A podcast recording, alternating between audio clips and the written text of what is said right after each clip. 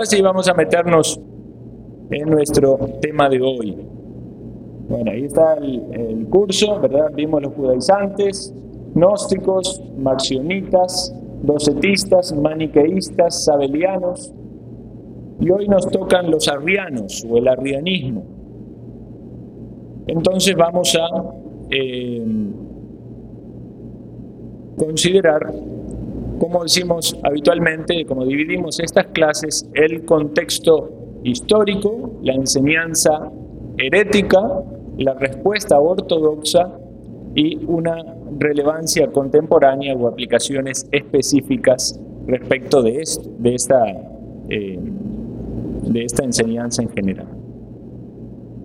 Por allá por el año 308, se han dado cuenta que estamos hablando siempre de los primeros cuatro siglos del cristianismo, donde surgieron la mayor cantidad de eh, herejías, por lo menos de las que vamos a, desarrollar en este curso. Por allá por el 318 hubo un tiempo en una ciudad llamada Alejandría donde realmente el, tema de la teología se apoderó de las, de las calles. La gente discutía constantemente eh, temas específicamente relacionados con Dios y la, teología propia de Dios. Y, y se podía decir, como decía un autor de un libro, la gente charlaba en las calles y la gran, eh, la gran frase era, hubo un tiempo en el cual Cristo no existió. Y eso generaba un gran choque entre las personas eh, de ese entonces, porque hasta ahora lo que se había oído acerca de Cristo, eh, digamos, eso nunca se había oído acerca de Cristo. O sea, e, eso era algo que generaba, despertaba, ¿verdad? Muchos pensamientos opuestos a una línea que se había mantenido desde eh, los discípulos y la doctrina de los apóstoles, pero nunca todavía la iglesia había profundizado tanto en esas doctrinas. Bueno, fue en ese, esa eh, causa de, digamos, de toda esa convulsión las enseñanzas de un tal Arrio, que era presbítero en Alejandría. Él nació por el 256, murió por el 330. Eh, fue del, mismo lugar donde fue aquel gran teólogo Orígenes. Orígenes había, lo mencionamos en el em, curso anterior acerca del isabelianismo, que había propuesto algunas ideas para entender la Trinidad. Orígenes eh, había, se había opuesto al, al eh, sabelianismo ¿verdad? y al modalismo, como hablamos, esa idea de que Dios aparece de diferentes formas o de diferentes modos, ¿verdad? Y es un solo Dios. Bueno, lo cierto fue de que este Arrio tomó algunas ideas de eh, orígenes y el concepto de la Trinidad, sobre todo la idea de la separación del el Padre y el Hijo. Y Arrio realmente tuvo un rol muy importante en la enseñanza, o sea, él era un presbítero, era, tenía una posición eclesiástica y su influencia fue muy grande, de modo que muchas personas empezaron a meditar y a manejar estas ideas que eh, Arrio estaba allí eh, desarrollando. Ahora, debemos entender algo que yo mencioné antes y es eh, bastante importante. Todavía la iglesia no se había pronunciado acerca de la Trinidad. O sea, la Trinidad todavía, la palabra que, fue propuesta en, ese, en ese tiempo era algo que no había sido todavía oído, entendido, manejado, era algo que estaba en desarrollo. No porque la Trinidad en sí sea un invento humano, sino porque la comprensión de estas doctrinas fue difícil y necesitó bastante tiempo. Bueno, entonces, ante esta eh, gran influencia de, de y su enseñanza, específicamente separando al Padre del Hijo, atentando en la esencia de esa unidad. Surgió también en Alejandría otro teólogo, ¿verdad? llamado Alexander, que se opuso a las ideas de Arrio. Alexander le dio una, una gran batalla a estas ideas arrianas. Incluso hubo un sínodo y entre las, las eh, eh, había acusaciones que se hacían, ¿verdad?, unos a otros en los teólogos. Y había una doctrina que se llamaba el adopcionismo de un tal Paul de Samosata, Pablo de Samosata. Entonces, esta, esta idea, ¿verdad?, de que eh, Dios había adoptado un cuerpo humano sin tener completamente una naturaleza humana. Todo, toda la discusión, todo el debate gira en torno a esto, a la deidad y a la humanidad de Cristo en esos siglos. Y específicamente en, cómo era que se entendía la idea de Dios Padre, Dios Hijo, Espíritu Santo, pero primariamente lo que más roce generaba era el Padre y el Hijo. Y entonces esta idea es de, este eh, Paul de Samosata, que fue rechazada, fue descartada, ¿verdad?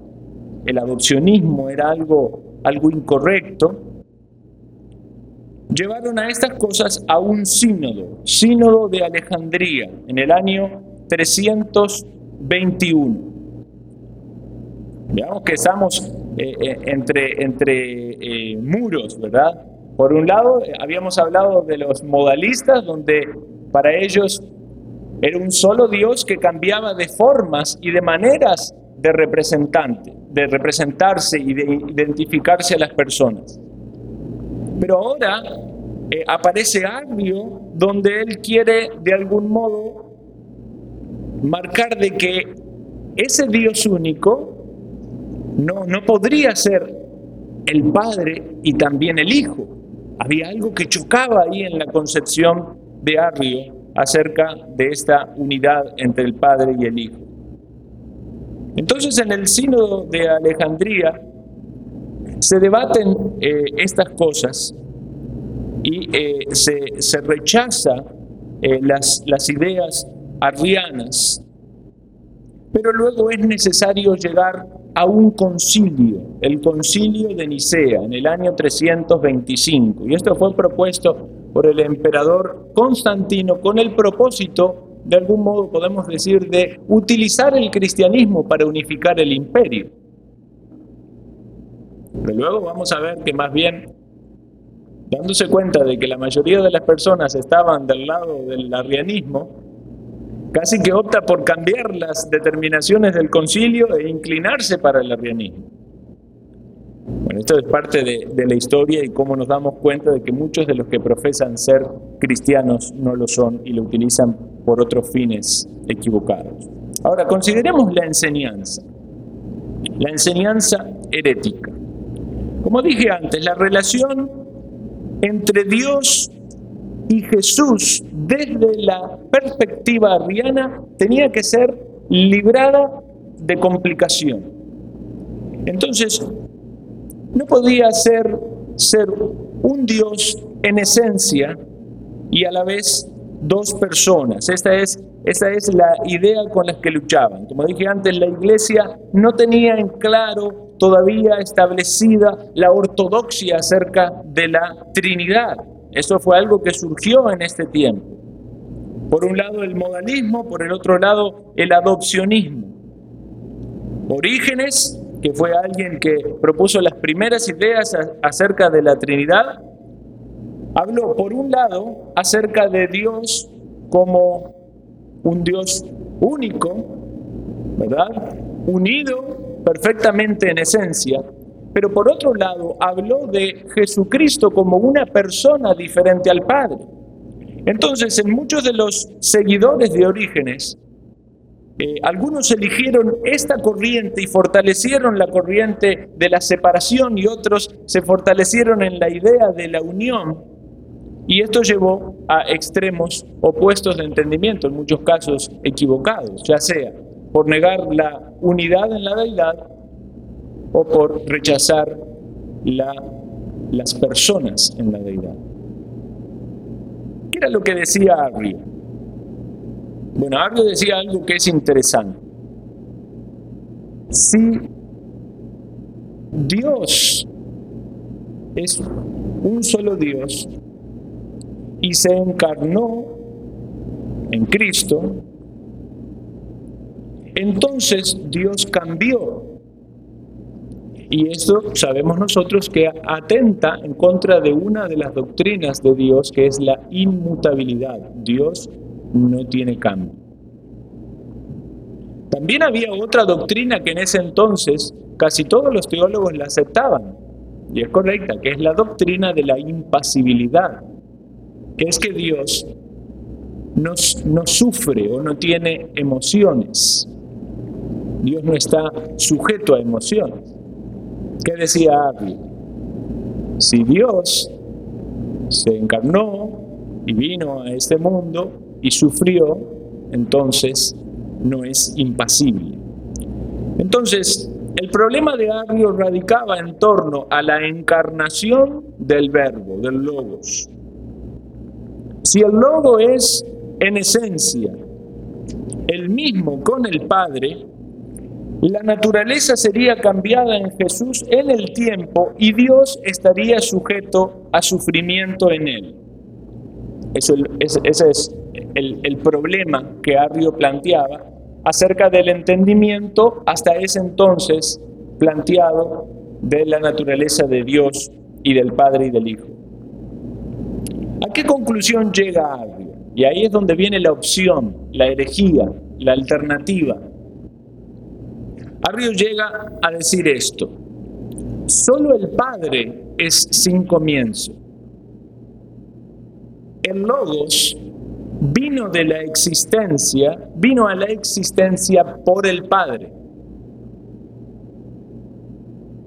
Ahora bien, como hay referencias al Logos o al Verbo, como algo que viene desde la eternidad, ¿verdad?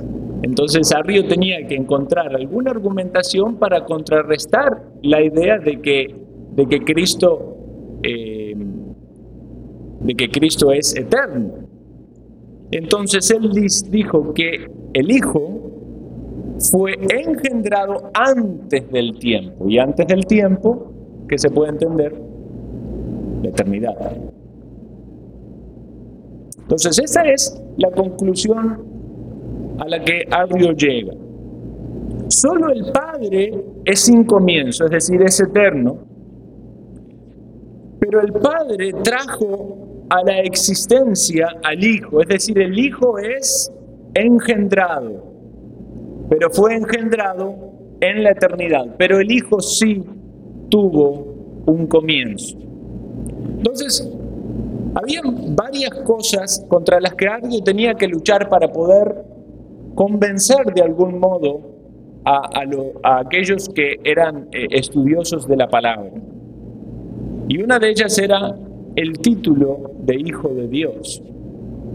Pero Abio decía que el título Hijo de Dios era nada más que un nombre, ¿verdad?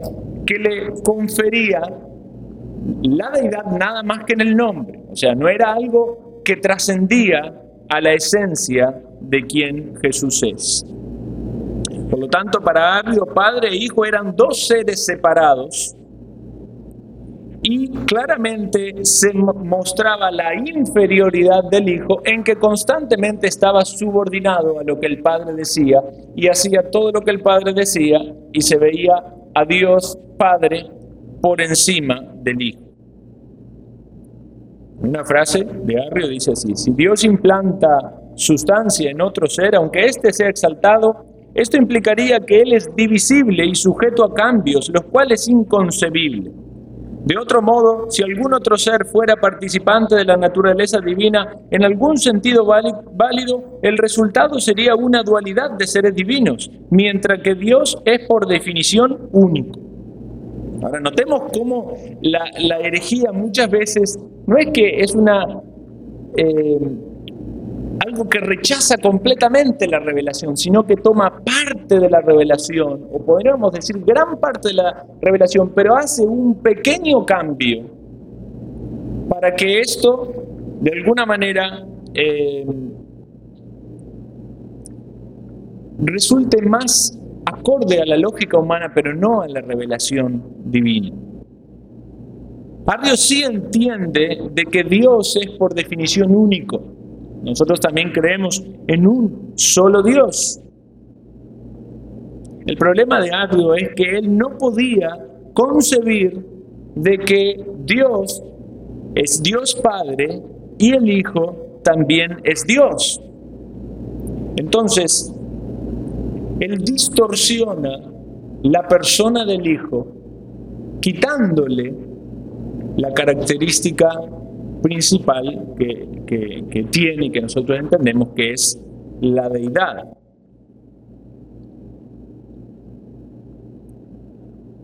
Ahora bien, entonces él dice lo siguiente, el Hijo no es coeternal con el Padre. El Hijo no es una sustancia con el Padre, y ahí aparece casi que un truco de palabras, ¿verdad? Porque él dice que es una sustancia similar al Padre. Pero vean esto, las cualidades divinas del Hijo, y ahí le está otorgando un grado de deidad, dice que no son propias de Él, sino que son derivadas del Padre. Y fueron recibidas del el Hijo, las recibió del Padre. Entonces, claramente Él está dividiendo allí, fraccionando, en un sentido, la deidad, pero no lo considera una unidad, sino que está colocando al Padre en primer lugar, al Hijo como alguien que recibe cualidades divinas, pero no es igual al Padre. Es bastante delgada la línea, pero es, importante que nosotros tratemos de, de, conocerla, porque vamos a ver incluso que en la actualidad hay gente que cree en base a esta, a esta herejía. Vean lo que decía Arrio acerca de Cristo. Él no es verdaderamente Dios, pero por participación en gracia, Él también puede ser llamado Dios en el nombre solamente. Y en algún punto también, cuando uno analiza las herejías, tienen algo que es hasta, hasta contradictorio. O sea, queriendo aclarar un punto que parece confuso, llegan a una explicación donde realmente tienen también contradicciones muy fuertes. Y es por eso que el trabajo de la ortodoxia ha sido siempre mantenerse en la verdad revelada, aun cuando no se puedan resolver completamente todas las preguntas. Simplemente decían los, los teólogos, esto es lo que dice la palabra. Y no podemos contradecirlo ni generar ninguna opción alternativa. Bueno, entonces vamos a considerar ahora la respuesta ortodoxa. Como dije antes, Constantino cumplió un rol, el emperador, ¿verdad? Cumplió un rol, una función importante porque él eh, prácticamente de, un imperio en el que en el que los cristianos eran vistos como como una minoría, ¿verdad? un grupo pequeño y marginado, pero que fue tomando gran expansión, había muchos cristianos, él vio que eso podía ser manipulado para sus fines políticos. Y cuando se dio este gran debate teológico acerca de la deidad del Hijo, entonces él aprovechó este tiempo para generar, generar el concilio y llamar a muchos teólogos que tuvieron arduos debates por mucho tiempo, poniendo sobre la mesa estas doctrinas arrianas, ¿verdad? Y, eh, lo, que se entendía, o más bien la explicación ortodoxa que se generó durante ese tiempo para contrarrestar esas ideas. Finalmente entonces se eh, rechazaron, todas las ideas arrianas se rechazaron como heréticas.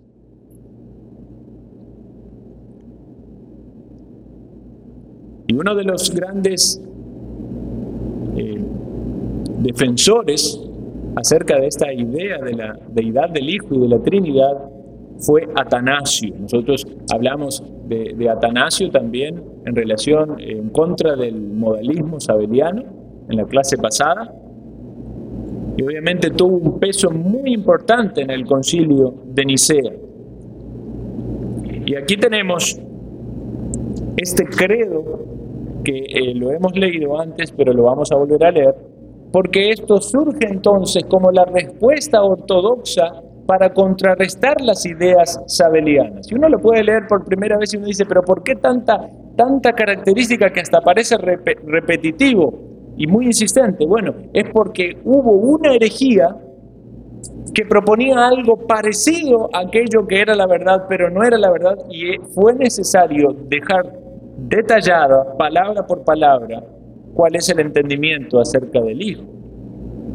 Y este credo dice así, creo en un solo Señor, Jesucristo, Hijo único de Dios, nacido del Padre antes de todos los siglos, Dios de Dios, luz de luz, Dios verdadero, de Dios verdadero, engendrado, no creado, de la misma naturaleza, y esa palabra que aparece allí en el griego, homousineus, dice de la misma naturaleza del Padre. Le voy a explicar por qué la puse la palabra ahí, porque después toma una importancia. Eso es lo que significa la palabra, de la misma naturaleza que el Padre. Homo es igual, ousinos tiene que ver con la naturaleza, con la esencia. Entonces, el concilio establece que Jesucristo es Dios verdadero, que la Biblia habla de Jesucristo como engendrado, pero no creado, no es lo mismo, y eh, que es que participa, o sea, de la misma esencia, la misma naturaleza que Dios Padre. Ahora, ¿qué pasó? El concilio de Nicea, más allá de la determinación final que tuvo, eh, contundente en contra del arrianismo, despertó a tal punto el debate que las ideas arrianas, que para muchos eran desconocidas, tomaron más popularidad. E incluso, bueno, sabemos cómo es la herejía, que muchas veces el, mismo enemigo, ¿verdad? El mismo maligno toma la cizaña y, la, y le aprovecha para generar este, división y, alejamiento de la verdad. Bueno, las ideas arrianas tomaron auge y muchas personas empezaron a apoyar el arrianismo aún luego de que el concilio se pronunció. Como dije antes, a tal punto que Constantino en un momento casi que decide cambiar la, la resolución del concilio, inclinarse para el lado del arrianismo por causa de la cantidad de adeptos que tenía. Eso fue como un efecto rebote que tuvo el concilio. Atanasio siempre se mantuvo firme en contra de estas ideas arrianas. Fue un, verdadero guerrero en, en este aspecto. Y él hablaba de dos consecuencias negativas del arrianismo, que tienen una influencia terrible en la teología. Dice, solo Dios puede salvar a la humanidad y no una criatura. O sea, si se aceptaba lo que el arrianismo decía, Jesucristo era un ser creado. Y la salvación es de Jehová. También Arrio decía que las personas oran y adoran a Jesucristo. ¿Cómo puede ser entonces que la iglesia, que ya tenía cuatro siglos, había estado adorando a alguien que no era Dios? O que no era el verdadero Dios. Si la palabra de Dios habla de lo terrible que es la idolatría o adorar a otro que no sea el Dios creador. Entonces Arrio dice, eh, Atanasio dice, que la iglesia había estado en lo correcto, la práctica de la iglesia no había sido equivocada. La iglesia había adorado al Hijo y nunca antes había un cuestionamiento acerca de eso. ¿Por qué? Porque se aceptaba que el Hijo era Dios y no había nada malo en reconocerlo y en adorarlo. O sea que las implicancias de aceptar el arrianismo habrían sido terribles, ¿verdad? Deberían haber confesado la idolatría, ¿verdad? Por, por siglos, por haber adorado a alguien que no era Dios, pero obviamente eh, no solo eso, sino que alguien que confía, que no confía en Jesucristo como Dios, tampoco puede tener salvación.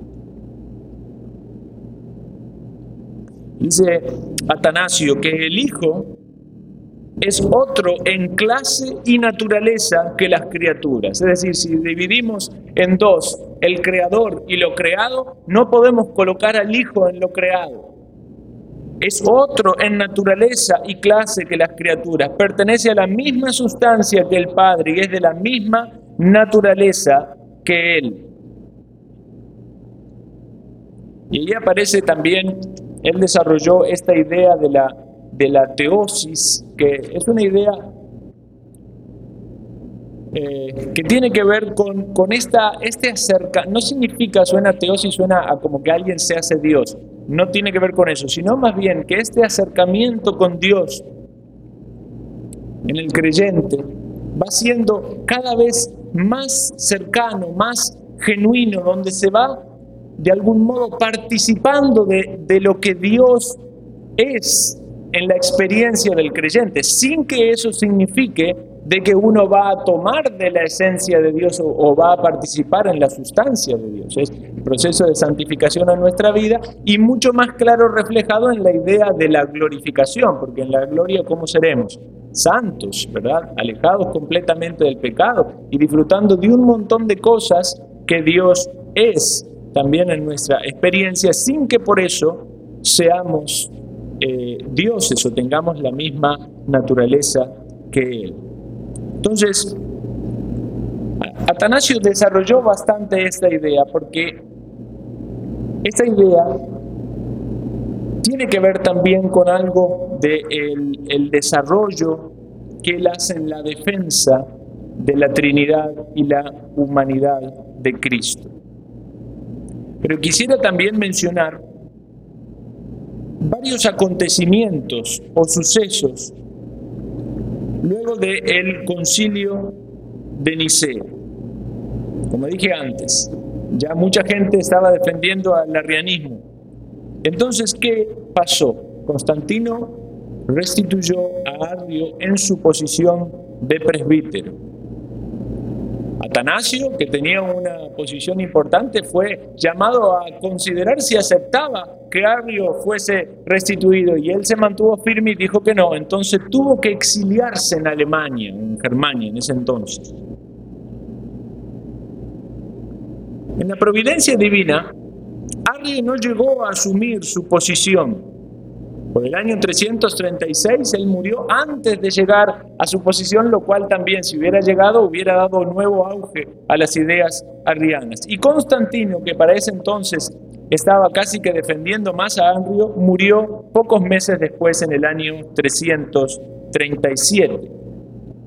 Subió el sucesor de Constantino que se llamó Constancio, y este permitió a Atanasio volver a Alejandría, pero lejos de que el exilio de Atanasio hubiera sido malo desde el punto de vista de la influencia teológica, más bien Atanasio contactó a numerosos teólogos y los hizo conscientes del error terrible de la herejía arriana.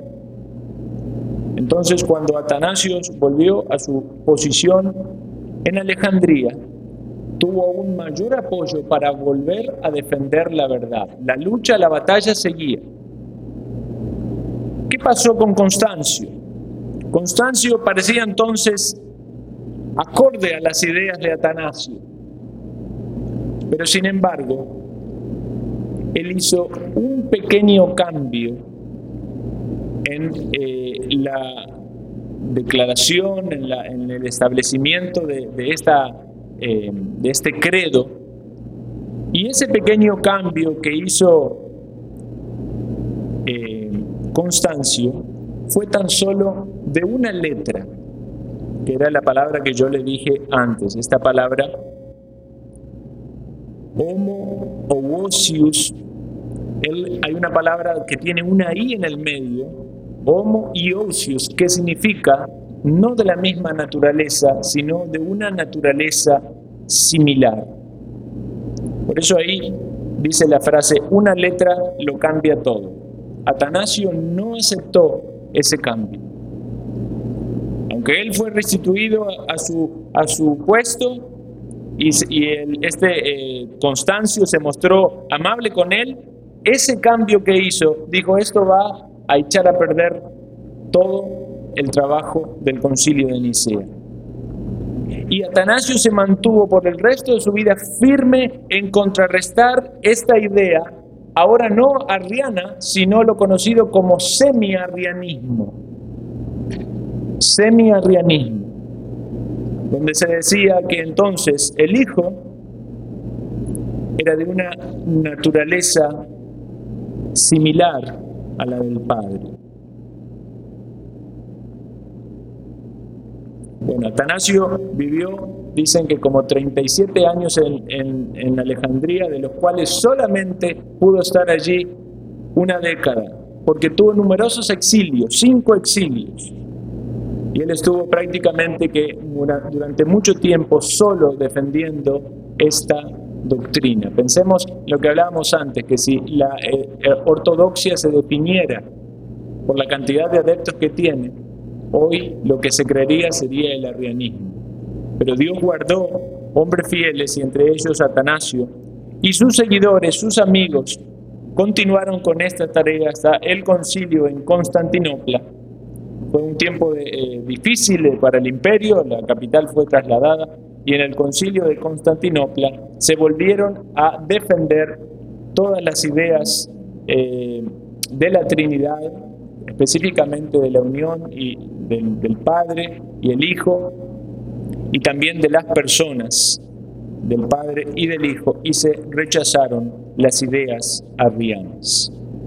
Bueno, tuvimos que hacer un pequeño repaso entonces histórico para poder entender lo que pasó aquí y cómo la iglesia se opuso a esta idea de considerar de que el Hijo fue un ser creado, aun cuando se le confería un grado de deidad.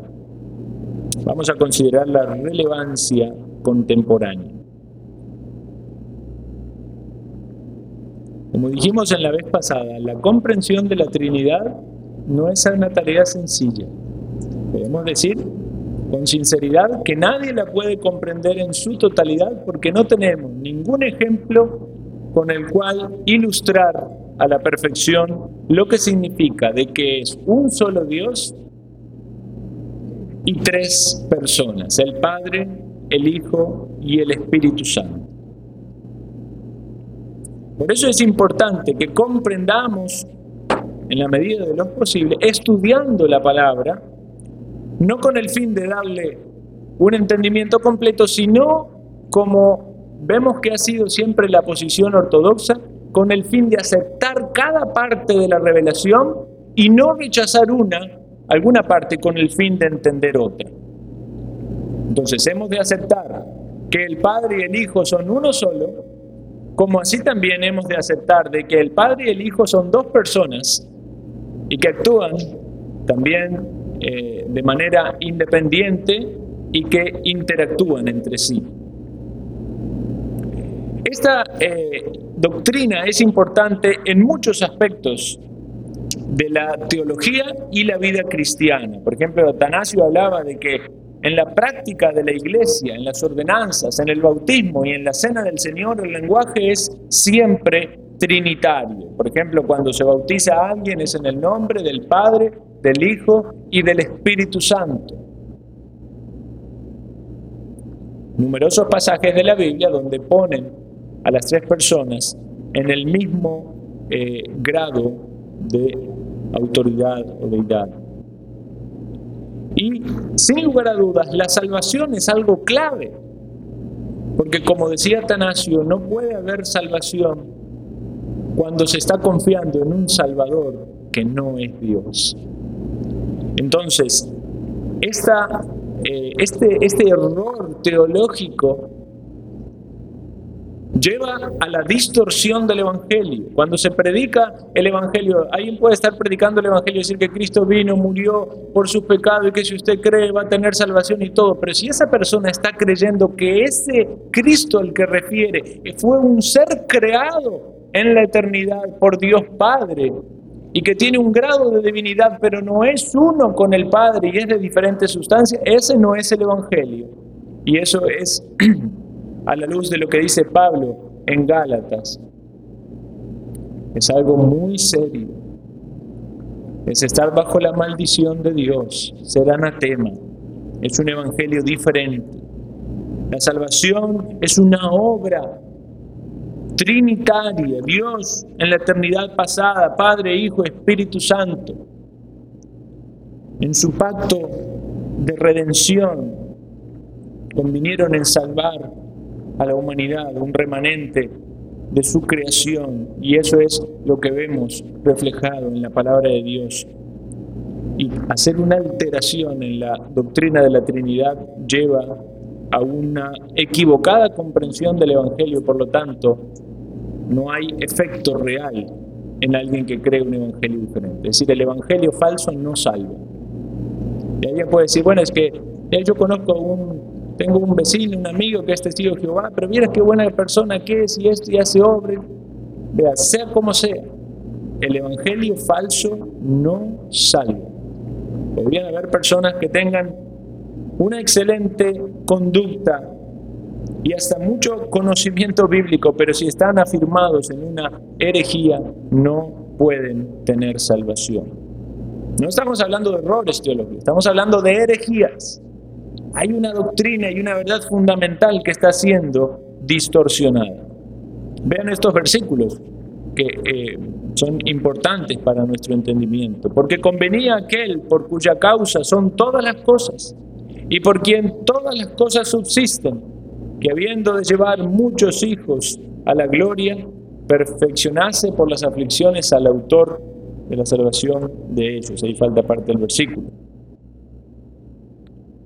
Esta palabra quiere decir que no era la obra de otro traer de vuelta a los hombres de la corrupción que había comenzado, sino también la misma obra en el, del Padre y del Hijo. En la encarnación tomó cuerpo y participó de la naturaleza de los hombres para redimirnos. Dice así que por cuanto los hijos participaron de carne y sangre, Él también participó de lo mismo para destruir por medio de la muerte al que tenía el imperio de la muerte, esto es al diablo, y, librar a todos los que por el temor de la muerte estaban durante toda la vida sujetos a servidumbre. Y coloco estos dos versículos nomás, pero habría muchísimos versículos para que nos afirmemos en esta idea de un Dios trino realizando una obra salvífica en perfecta armonía, el Padre, el Hijo y el Espíritu Santo. El Padre da vida, el Hijo da vida, Jesús dijo que, que daba la vida, y el Espíritu Santo nos da vida. Entonces son, es la obra trinitaria de Dios. Debemos tener entonces en cuenta que entre las sectas eh, contemporáneas, los testigos de Jehová tienen ideas arrianas, cuando un testigo de Jehová golpea la puerta de su casa, nosotros debemos recordar entonces que la base de su doctrina tiene que ver con el arrianismo. Y, es bueno conocer un poquito de la historia, porque ese sería un buen tema de charla con ellos. A veces es difícil eh, con esas personas querer hablarles algo de la palabra porque están como enseñados, cerrados, ¿verdad? A no, a no creer eh, nada de lo que uno le diga, pero quizás usted pueda empezar por la historia. Yo lo he hecho así algunas veces. Le ¿usted sabe quién fue Arrio? Arrio, no, no sé. Bueno, Arrio creía muchas cosas como las que usted cree. Y sería bueno entonces que ellos se den cuenta de que llegaron a ver sínodos y concilios donde todas esas ideas fueron refutadas, rechazadas como heréticas. Ellos están creyendo en un Jesucristo que según ellos es Salvador, pero no es verdadero Dios. Quizás digan que sí es Dios, pero no es el verdadero Dios. Y tienen ahí numerosas eh, distorsiones y artimañas y se aprovechan de algunas eh, confusiones o, aparentes contradicciones, para, paradojas de la Biblia para generar la confusión o eh, planteamientos lógicos, ¿verdad? Como decir, bueno, pero ¿quién, ¿quién es primero? ¿Usted es padre? ¿Y quién es primero? ¿Usted o su hijo? Y yo, ah, bueno, ves que el padre es antes que el hijo. Esos son razonamientos humanos que son contrarios a, la revelación de la palabra. Pero la Biblia nos dice que Jesucristo es eterno. Entonces no podemos imponer un razonamiento humano para rechazar la verdad revelada. Pero para que no caigamos en, esa idea de, debatir sobre razonamientos humanos, pensemos en esto. Ya este debate se dio mucho tiempo antes en el cristianismo, apenas en el cuarto siglo. De 300 y algo años después de la muerte de Cristo, ya todas estas cosas fueron debatidas. Y no es que no debamos es, eh, argumentar o estudiar, sino más bien que podamos aprovechar todo cuanto ya se ha eh, estudiado y debatido para nuestro enriquecimiento y conocimiento. Recordemos, hermanos, que nosotros somos salvos por Dios y somos salvos de Dios. Porque ¿quién es el que va a castigar eternamente? Es Dios, ¿verdad? ¿Y quién es entonces el que nos salva? Es Dios. Una criatura no tendría eh, la capacidad ni el poder para salvarnos de Dios. Es Dios el que nos salvó del castigo que Él mismo eh, ejecutará sobre los impíos. Solo un Salvador divino puede soportar el peso de la ira divina en la expiación. Decir que Jesucristo no era Dios y pensar de que Jesucristo como criatura soportó la ira de Dios es hacer la ira de Dios carente de peso y de poder y de juicio. Si el castigo era tan grande que para todos nosotros era un infierno, solamente Jesucristo podía soportar tal castigo, solamente Dios podía soportarlo. Aplicaciones finales entonces. Conocer de la doctrina de la Trinidad, poder defenderla con textos, es, bueno buscar en nuestra confesión los versículos acerca de la Trinidad. Conocer la historia del arrianismo puede ser útil, buscar en algún libro de historia o en algún, algo en internet acerca del arrianismo y Arrio y sus ideas. Y obviamente vamos a llegar a Atanasio y a las ideas y a, la teología de Atanasio y la defensa de la doctrina ortodoxa.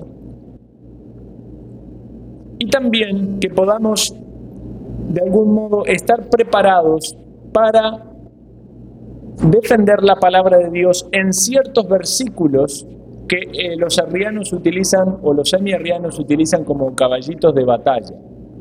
Por ejemplo, ese pasaje de Colosenses cuando dice de que Él es el eh, primogénito de, ¿cómo es que dice? El primogénito de toda creación, ¿verdad? Claro, entonces el énfasis que ellos van a poner es que Jesucristo entonces fue el primer ser creado de toda la creación, pero la palabra allí no tiene que ver con el primero en orden, sino que tiene que ver con el primero en eminencia. Eso no significa que Él fue creado por Dios, sino que Jesucristo, que es eterno, o eterno con el Padre, es el que tiene más preeminencia en toda la creación. El Señor nos ayude a poder avanzar en esto, espero que pueda ser de ayuda. ¿Alguna pregunta? Sí. Claro. Muchas gracias. Lo que pasa es cuando, cuando dividen el mundo en religiones, dentro del cristianismo van a meter a los testigos de Jehová también, pero es, es una secta, ¿verdad? Que rechaza, una secta herética que rechaza las verdades fundamentales de la palabra. ¿Algún otro aporte? ¿Preguntas? Muy bien. Vamos a finalizar en oración.